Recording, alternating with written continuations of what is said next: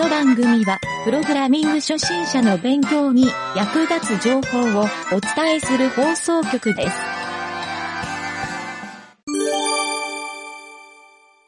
ブログ紹介のコーナー。はい、どうも、ゆげたです。今回はですね、ブログ紹介のコーナーですが、ブログというよりは、実はちょっと、えー、とあるホームページに書いてあった記事が、えー、ちょっとですね、気になったというか、この番組で取り上げたいなと思ったので、えー、そのページを紹介したいなと思います。はい、そのページはですね、NHK の首都圏ナビっていうページですね。はい。ウェブリポートっていうコーナーがあってですね、そこで、えっ、と、これはいつの記事だろう？2023年6月23日。はい、ここで公開されてる、多分テレビ番組で取り上げられたんじゃないかなと思うんですけど、えー、タイトルがですね、管理職になりたくない77%、負担をどう減らす改革の現場に密着。はい、こんなタイトルで、えー、ちょうどですね、僕も人からちょっと相談を受けた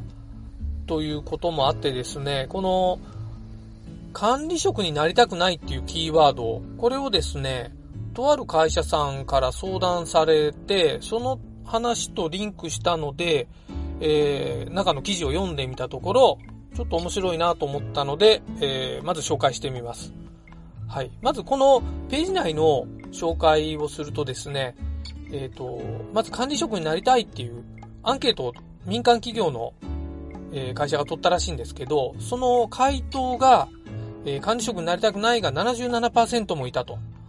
で、日本の管理職は罰ゲームのような状況。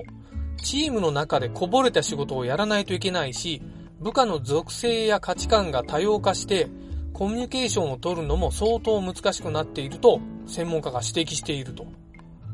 はい、どうすればこの管理職の負担を減らすことができるのか。管理職のポストをあえて廃止したり、孤立しがちな管理職が相談できる場所を作るっていう風に、えー、課題に向き合う会社もあるということを、えー、現場でですね、密着取材したっていう、まあそういった番組になっているようですね。はい。で、まず最初にですね、あの、その密着の状況が、えー、掲載されてるんですけど、これはですね、ちょっと自動車とかで使われてる部品の大手メーカーさんの、はい、この事例らしいんですけど、技術部門の方、まあ名前とか年齢とかも公表されてるんですけど、この方が管理職になって4年、担う仕事の種類は年々増えてるということらしいです。11人の部下の勤怠管理に加えて進捗状況の管理、新しい人材育成制度の運営、まあこういった多くの仕事を担っていると。で、朝の7時に出社をして、えー、この日は5つの会議が入っていたっていう、まあこんな密着ですね。はい。で、午前中に会議2つを終えて、午後から人材育成をするための会議を行うと。で、その会議を終えてデスクに戻ったと思いきや、すぐに別の会議室へ向かうと。はい。それから、えー、次はもう夕方ですね。午後4時になって自席に戻り、今度はタイ出身の、まあ、外国人エンジニアの方と打ち合わせ。はい。ワンワンミーティングみたいな感じですね。えー、この会社では多様な人材を積極的に登用しようと外国籍の、えー、社員の割合が20年前に比べると4倍になっていますと。で、管理職にはこうした仕事に関する考え方や文化の違いへの対応が求められ、時には私生活の相談に乗ることもあると言います。まあこんなですね、一日の中で、まあ会議とか打ち合わせが多いっていう、まあこのスケジュールがですね、2週間先までもうぎっしり埋まっているというところが、えー、この密着でですね、分かったらしくてですね、えー、まあいろいろこの方が夕方になると目がしょぼしょぼしてきたとかっていうちょっとぼやきが書かれていたり、まああの家に帰ると、えー、大体自分の子供が寝ているのであまり会えないと。まあなので、えー、週末にと思うけど、まあそれもですね、しんどいなという、あの、体も疲れてるなっていう、まあほんとそんなぼやきが、僕もこれ相当わかりますね。はい、僕も結構終電帰りが多かったんで、えー、サラリーマンの時はですね、はい。あの、中間管理職ってやっぱりそういう、はい、ちょっと罰ゲーム、これいい言葉ですね。いいっていうか、まあ、あの、的確な、うまく表してるなっていうか、まあ、管理職、今やってる人は本当に、えーと、あまりいい気分にはならないと思うんですけど、はい。まあ、こんなですね、管理職になりたくないっていうのは、もちろん、あのそういった罰ゲームって言われてるぐらいだからっていう、まあ、そこが理由なんだと思うんですけど、もっと具体的になぜかっていうのを、えー、この番組がですね、とある研究員、まあそういうちょっと、えっ、ー、と、いろんな研究、組織研究をやってる方、まあそこの専門家の方にいろいろ話を伺っているらしいんですけど、え、ー、と、まずですね、管理職になりたくないって言ってる人、えー、は女性より男性の方が圧倒的に多いと。まあ同時に圧倒的に男性の管理職の人が多いというか割合が多いっていうのも、このあの、比率からわかるのかなと思います。で、最近の傾向としてはやっぱり女性の管理職っていうのも増えてきているので、それについてもいろいろと触れていて、まあ、間もなく管理職になるという女性っていうタイトルで、あのまあ、ここでですね、いろいろ取材した中で一つサンプルにあった方、女性の方がですね、えー、私の会社ではロールモデルになるような管理職が全然いません。女性の管理職が少ないので、男性と同じようにバリバリ働かなければ上に行けないのではというのを感じます。で自分は子供がいるので、えー、毎日そんなに遅くまで仕事はできないし、えー、自分の生活を犠牲にしてまで仕事はできないので、どこまでやるか、その線を自分で決めるしかないかなと思っていますと。はい。めちゃくちゃこう現実的ですね。はい。でもこれ従業員の方の率直な意見だと思うんですよ。これを拾い上げる会社と拾い上げない会社っていうのがやっぱりあると思いますね。で、企業側の支援で管理職をポジティブな存在に。はい。この罰ゲームっていうこの感覚を、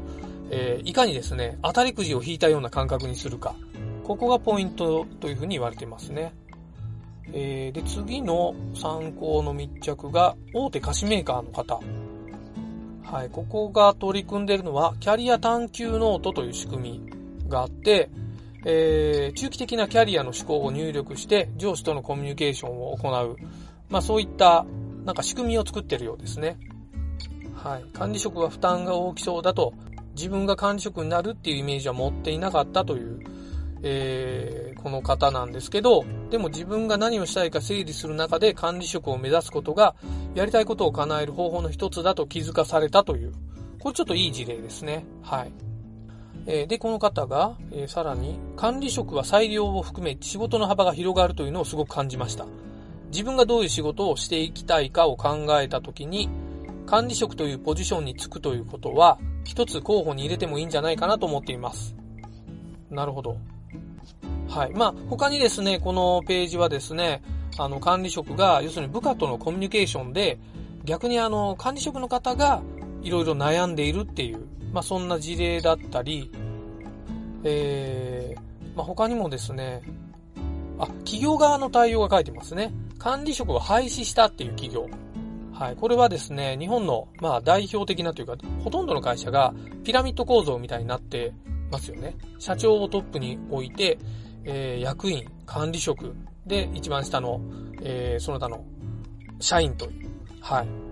まあ、このピラミッドの構造を廃止して、えー、グループ、プロジェクトグループっていうブロックを横一列に並べて、社長もその中のどっか一つにポジショニングされるみたいな、はい、そんな組織にしたっていう会社はあります。はい。まあこれによって多分、あの、評価制度とかも全く変わってくるんじゃないかなっていうふうに思いましたね。はい。まあ、こんなですね、ちょっといろいろ面白い記事というか、まあ今時のなんですかね。こういう管理職っていうところ、中間管理職に、えー、やっぱり魅力を感じないっていう人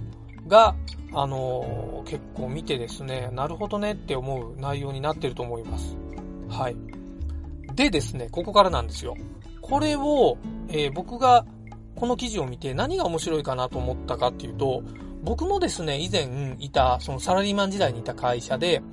えー、まあ、どっちかというと、中間管理職もやってたし、その上の役員とか、あの、上層部のレベルまでやらせてもらってたんですけど、あの、まあ、自分の部下をですね、その、例えば部門長にしたり、部長にしたり、課長にしたりっていう、そういう状況になった時に、えっ、ー、と、結構、まあ、若い年齢の子を、えー、その時、なんかちょっと、あの、飛び級でいきなり課長やってみないかみたいな話をした時に、えっ、ー、と、やりたくありませんっていう風に言ってた、あの、部下がいたので、あの、非常にちょっと印象的だったんですよ。はい。で、その人はですね、えっ、ー、と、社内でもよくできる、まあ、僕がいたんで、あの、技術部門の、いわゆるエンジニアだったんですね。で、エンジニアだったんですが、あの、今やってる仕事、エンジニアリングの仕事で十分満足しているので、えー、他の仕事はやりたくないですっていう風なことを付け加えて、えー、なんかその仕事のオファーを断ってたっていう。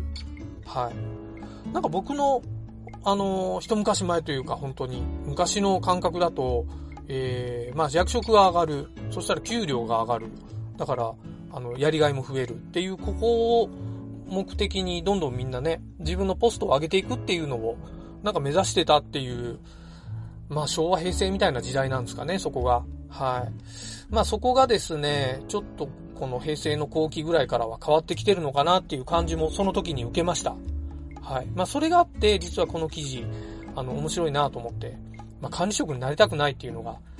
ね、あの、総合平均の77%もいるって、これなかなか高い数字ですよね、割合的に。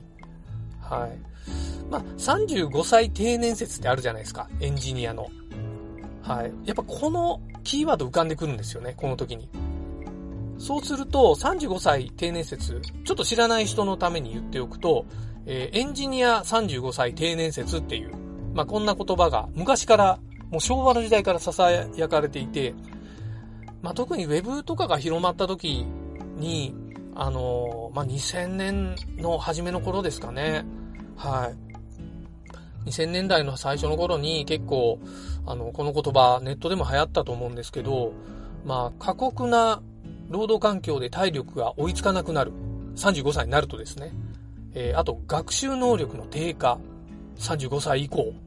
ってことですかね。はい。あと、まあ、これは状況によると思うんですけど、給料が上がりづらくなる。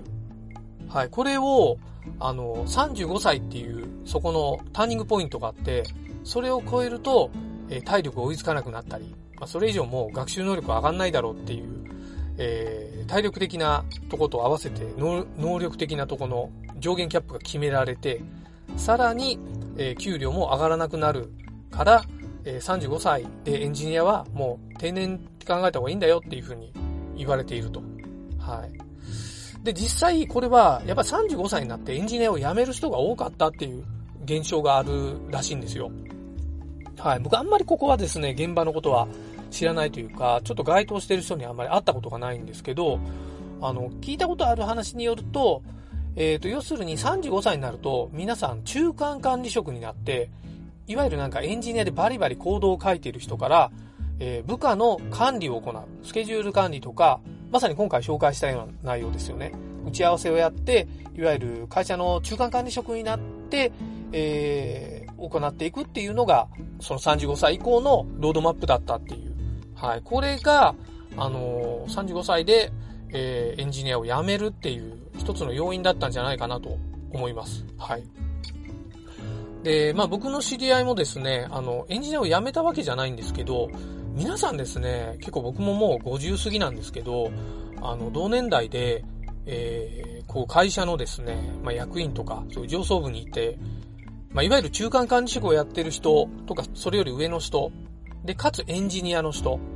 はい、この人たちがですね、口を揃えて同じことを言ってるのをですね、僕よく聞くんですよ。それはですね、あの、毎日会議があるんですよと。で、もうほとんど自分の行動は書けませんみたいな。なので、こういう人たちが集まった飲み会で、まず第一声出てくるのが、あの、久しぶりって言った後、最近コード書いてるみたいな。この流れが多いんですよね。はい。まあ僕今バリバリ書いてるんで、35歳定年説っていうのはあまり信用はしてないんですけど、というかまああんまり根拠がないなとも思うんですけど、でもまあ一般的には結構当てはまってんじゃないかなと。なので35歳になった時点で、部下の面倒を見れる人と見れない人で、その後の人生が大きく変わってくるっていうのは、あの、今も昔もそんなに変わってないような気がするんですよ。はい。まあそんなわけでですね、あのー、ちょっとこのエンジニアだけじゃないんですけど、管理職になりたくないっていうのは、僕、ちょっとエンジニアの方は強く思うんじゃないかなと思って、実はこの番組で今回取り上げてみたんですね。はい。なので、コードが書きたい。で、まあ、会社にいたら中間管理職にならざるを得なくなる。はい。その後、選択肢は最近だと、フリーランスになって、もう生涯行動をかけるような環境を手に入れるとか、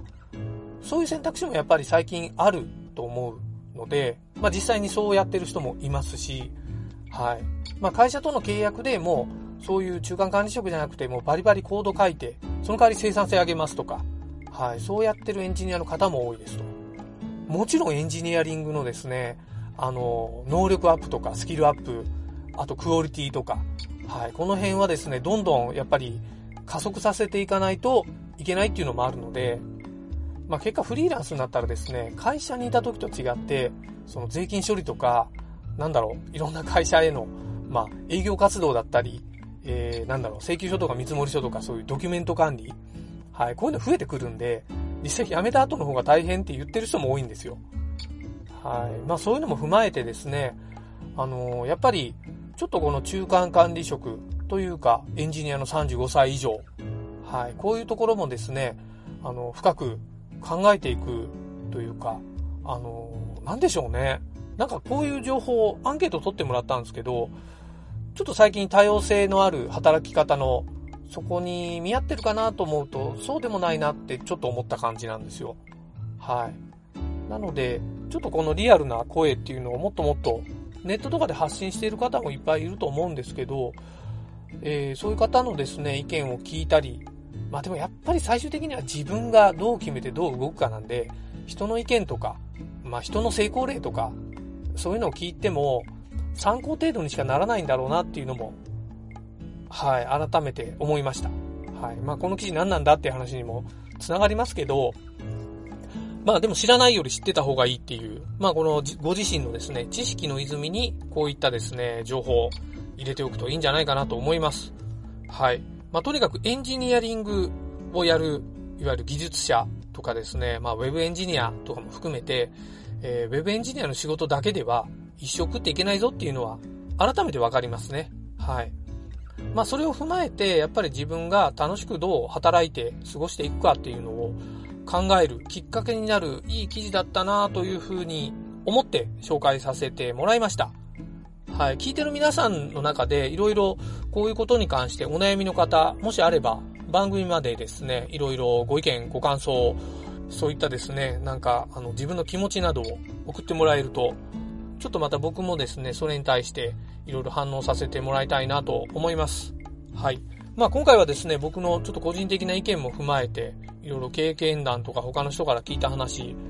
を踏まえてちょっとこの今回の管理職になりたくない77%っていう、この記事に対する、えー、意見を、えー、話させてもらいました。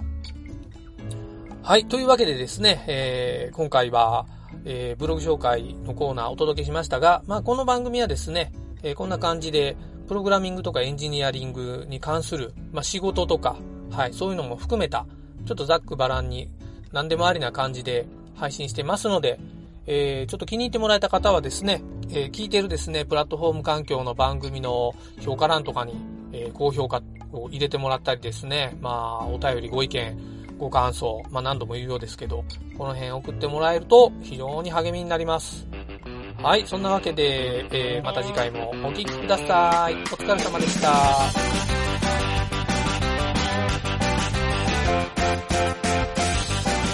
番組ホームページは https コロンスラッシュスラッシュミントドットマークスラッシュラジオです。次回もまた聞いてくださいね。